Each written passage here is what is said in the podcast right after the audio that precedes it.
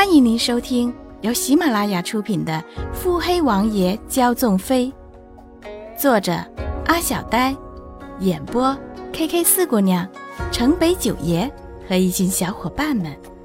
欢迎订阅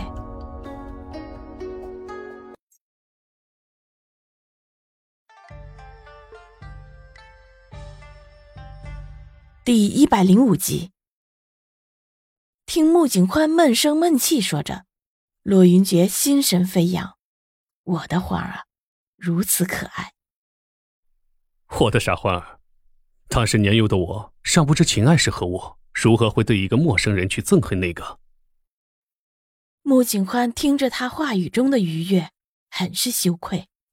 自己方才那样的语气，确实有些像是在吃醋了。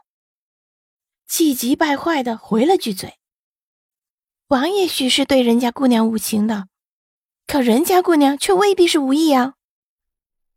花儿，我自幼便在圣雪山上，直至十五岁才回京。人家姑娘上哪里中意于我？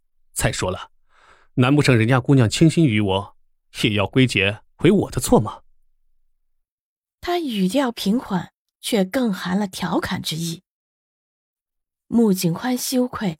自己素来聪明，却在他面前问出这般糊涂的话，白白遭了戏谑，索性不再说话。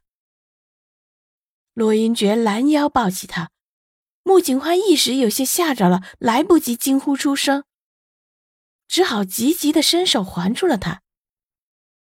罗云珏低头浅笑，往床榻走去。穆景欢实在奇怪。今夜的门窗竟然关得这样严实，一丝丝的月光都不曾跃进屋子里来。可是就是这样的一世黑暗，洛云珏依旧行动如常，抱着自己也是步履平稳，呼气顺畅。洛云珏暗自掂量了下怀中的人，怎的这般的轻？轻轻的将他放在床榻上。往里靠了靠，自己也合衣上了床榻。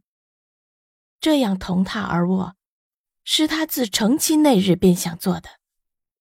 只是那日小猫宿醉，睡得香甜，自己只顾得上看他，全忘了其他了。想起那日他有些酡红的小脸，长如蝶翼的睫毛，殷红的小嘴。一切一切，自己那晚都临摹了无数遍，可终究还是看不够。他暗自庆幸自己已经娶了她，还好自己还有一辈子的时间去临摹这个让自己着了魔的人。似乎是被他突然的热情冲昏了头脑，穆景欢这才想起兴师问罪：“王爷，那个假人。”究竟是怎么一回事？洛云珏眨了眨眼，心想：该怎么将所有的事都推脱到三哥的身上呢？欢儿，你可知道我中毒之事？我无意中知道一些。洛云珏自然的搂住千腰，在穆景欢的发间蹭了蹭。你回府那日，看见的确实是我。我身上所中的毒，自幼便中了，虽在师傅的精心调养下，特以一直活到如今，只是还是偶尔会发作，而且近来发作越来越频繁了。三哥此次回来，便是为了我身上的毒。这是何毒？不知道，连我师傅都不知道，这么多年都不曾得到救治之法。可据我所知。王爷之所以昏迷不醒，并不是因为你素来的余毒。自然，欢儿换了所有人，也进了我的药，必然是发现了掺在药中的香粉了。并不是我发现的，是我养了狐狸发现的。洛云珏挑眉，那只不知好歹的小白狐。好，他是如何发现的？我也不知道，许是那香粉太怪异，动物嗅觉过于敏感，发觉不对了吧？那香名叫做蛇蝎美人，是太后赏给恭亲王妃的外御贡品。哦，果然是蛇蝎美人啊！啊，焕儿，明日这一出戏只能断了宫里那位众多眼线中的一条。王爷，明日的戏不是向宫中的那位表明我们是一体的阵营吗？洛云珏无声笑了。嗯，夫人言之有理。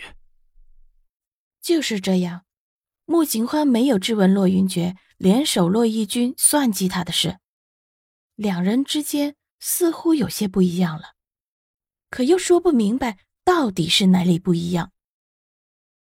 直到穆景欢被洛云珏抱在怀里，在他的耳边说：“花儿啊，不许看。”他将所有的危险挡在了自己身后。这个男人，这个自大的男人，却不许他看他，不许他看到自己虚弱的时候。即使早就知道他们会有所行动，看着那些黑衣人下手，虽然血腥，实则却只是轻伤，他也知道了。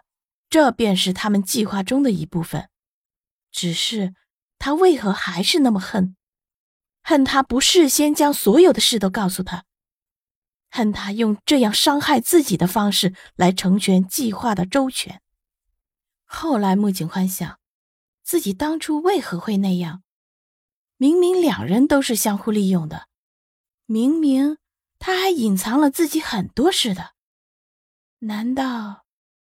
仅仅是因为他那句十五岁的少年尚不懂得什么情爱，怎会为了一个陌生人去憎恨哪个？原来他真的是在意他跟第一美人之间的流言蜚语吗？原来自己的心早就乱了吗？到底是什么时候？是他故意在自己面前演戏，跟第一美人假装偷情的时候吗？还是？他在自己遭了赵飞一算计之后的黄雀在后，究竟是什么时候呢？本集已播讲完毕。